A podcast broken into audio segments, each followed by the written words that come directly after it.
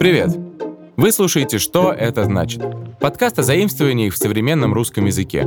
Здесь мы разбираемся, откуда в язык проросли новые слова, даем рекомендации, когда блеснуть умом, а когда промолчать и сойти за умного. И чекаем классные кейсы. А, то есть э, разбираем случаи их употребления. Поэтому, если вы вдруг искали СМР, то вы попали не туда. А если вы в душе не чаете, что такое СМР, то вы как раз по адресу.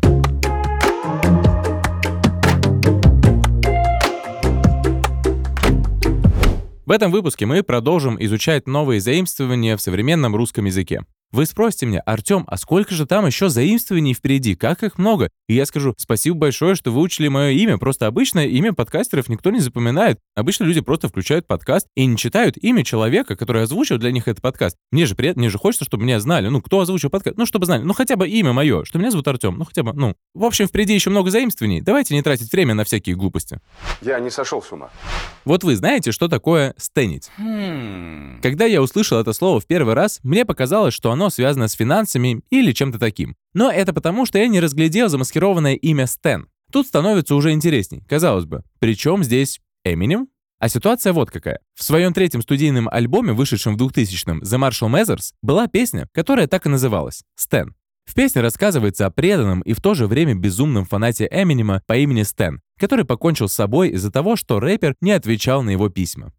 На всякий случай напомню, если вдруг вы забыли, что суицид никогда не выход, даже из самых сложных жизненных ситуаций. Так Стэн стал именем нарицательным, а если вы фанатеете от какой-либо группы или актера, то получается вы стените. Ну почему же ты такой милашка? В смысле? Я не милашка. В 2018 году слово внесли в Оксфордский словарь. Стенить — это, по сути, новое слово для уже существующего явления. Мне вспоминается классное аниме «Истинная грусть» 98 года. В нем молодая поп-певица Мима Киригуя пытается перейти из мира музыки в индустрию ТВ-сериалов и прославиться как актриса. Но не всем ее поклонникам понравилось такое решение. И началось. Странный телефонный звонок, факс, конверт со взрывчаткой. К тому же в интернете обнаружилась страничка с якобы ее дневником. Тут тоже отмечу, что такое поведение — это очень плохо и сильно вредит другим, поэтому если вдруг вы чувствуете, что у вас проблемы, лучше обратиться к специалисту. Хотя в аниме описывается сильно негативная черта этого слова, я полагаю, что в ходу все-таки более нейтральное значение. Если вы кого-то стените, то это вовсе не означает, что это настолько фатальные грани. И вообще, речь скорее о нездоровом сталкинге. Кстати, помните, что это?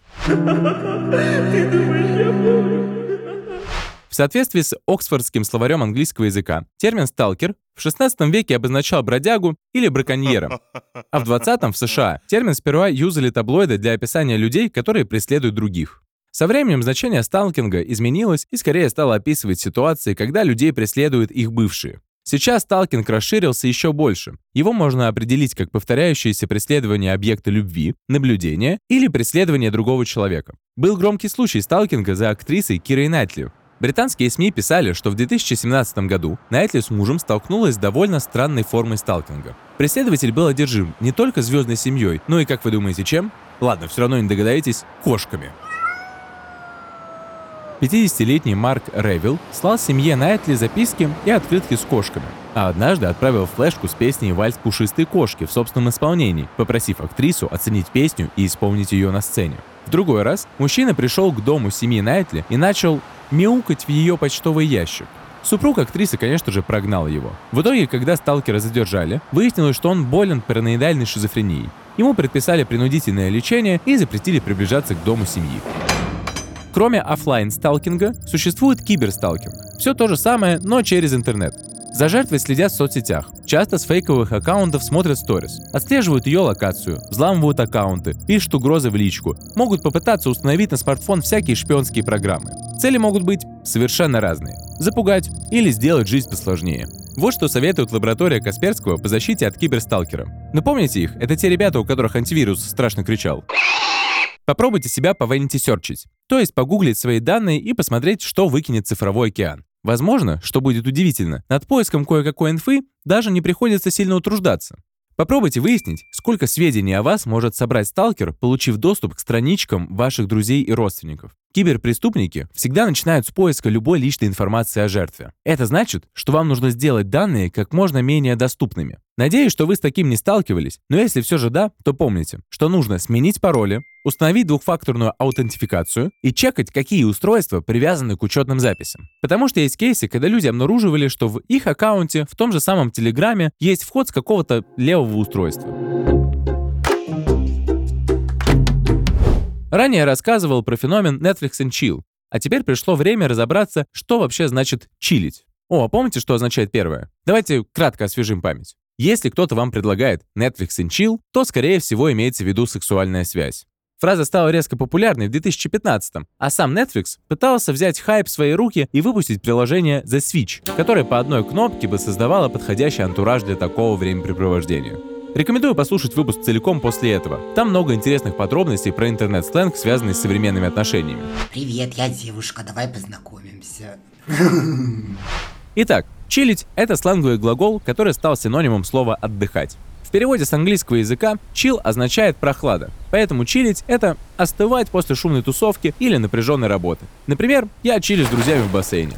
Еще в ночных клубах есть чиллауты, в которых отдыхают люди, так что они тоже внесли свой вклад в определение этого понятия. Также этому термину может быть дано определение пассивного отдыха. Серфинг в интернете, переписывание в мессенджерах, разговоры ни о чем. То есть, если у вас, например, на вечер нет никаких планов, и вы не собираетесь ничем серьезным заниматься, то смело можете оповестить своих знакомых, что вечером вы будете чилить. Звучит загадочно, но интереснее, чем ничего не делать. Ну, хорошо живу, купаюсь в бассейне, пью джинс, оранжат, да-да, прямо не выходя из бассейна.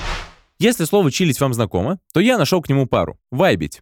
Слово vibe — это сокращение от английского слова vibrations, означает вибрации. Сперва его употребляли, говоря о неких позитивных вибрациях. Сейчас оно находит применение в основном в речи молодого поколения. От слова vibe в русском языке появилось много производных. Одно из них — вайбить. Этот сленговый глагол означает тесное общение с тем, с кем вы чувствуете наличие прочной связи, разделяете интересы и кому проявляете уважение. Это больше, чем просто непринужденная беседа. Это глубокая связь между людьми. Можно услышать, например, «Вчера познакомился с девушкой, отлично вайбили с ней весь вечер».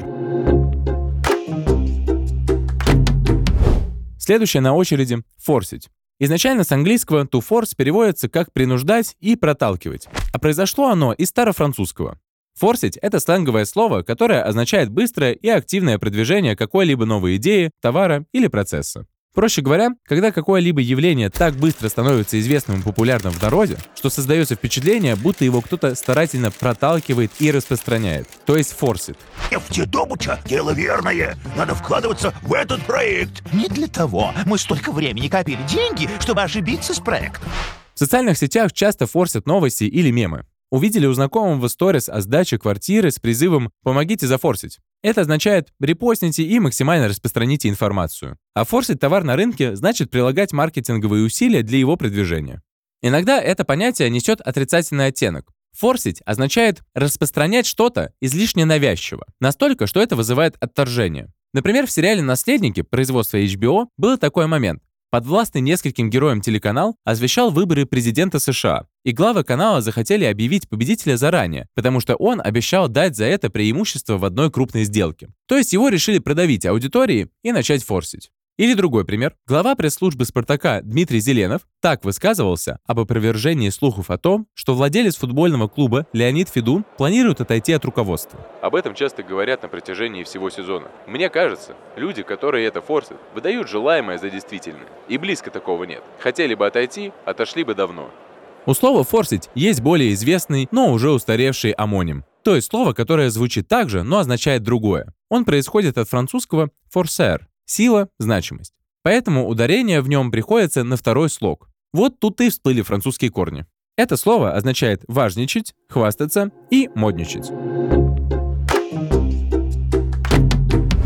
Что ж, предлагаю рассмотреть еще несколько слов, тесно связанных с интернет-культурой. В выпуске про сигма-мейлов и инцелов я рассказывал про таких ребят, как сойбои. Давайте для начала напомню, кто это такие. Если пропустили, тоже добавьте себе в очередь. На Urban Dictionary про них писали так. Сойбой — это жаргонное выражение для описания мужчин, которые лишены всех так называемых мужских качеств. По ошибочному мнению, это состояние якобы достигается чрезмерным употреблением сои и увлечением идеологиями, противным мужским. К таким идеологиям обычно относят тот же феминизм и все любое, что противоречит оголтелому консерватизму. Я нарыл еще одно слово, которым частенько называют некоторых представителей молодого поколения. Два года назад, в конце весны, в Рунете начал широко распространяться новый термин – поридж, рассказывает издание Тиджи. Поридж переводится с английского как «каша». Его используют вместе с синонимичным «зумер», когда хотят подчеркнуть его негативный окрас. Раньше термин применяли не для прямого обозначения зумеров, а в оригинальном значении. Летом 2020 года пользовательница одной из популярных соцсетей обратила внимание на завтрак в одном из московских ресторанов. Каша с ягодами в меню называлась «поридж с малиной». В ответ к этому посту выложили еще одно блюдо с названием, накачанным стероидами – каша карбонара. Другие пользователи комментировали это так. Варенье с кринжовником идет в комплекте с пориджем. Или Поридж с raspberry в боуле Color Grey Sandstone. Чего тут непонятного? Смотря какой фабрик, смотря откуда приходит фабрик, смотря сколько details в этом пиджаке. Уже в ноябре этого же года овсяный поридж с малиной появился на популярном форуме Двач. Один из пользователей сделал мем с персонажем, который в слезах отказывается от каши с малиной, которую собрала тетя на даче. При этом на похожий завтрак из ресторана он реагирует с энтузиазмом. Все из-за англицизма в названии. Да, я понимаю, что текстовое объяснение мема может быть душным, но включайте фантазию.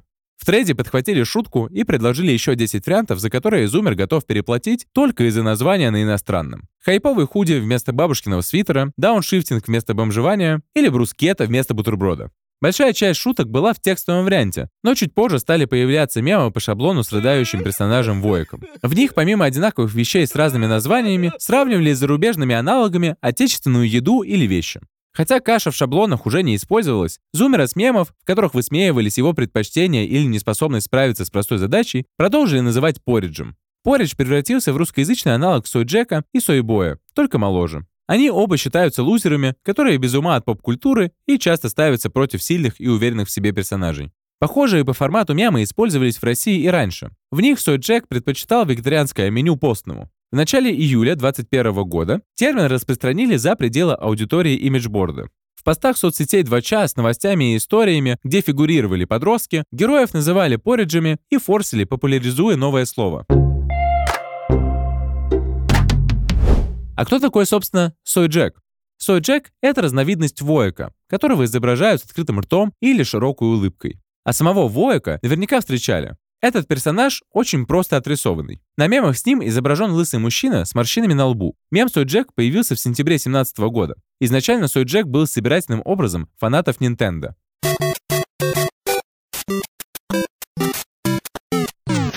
В интернете их часто высмеивают, как раз указывая на их инфантилизм и отсутствие якобы мужественности. Сой-джеки фотографировались с новенькими приставками, при этом широко раскрывая от радости рот.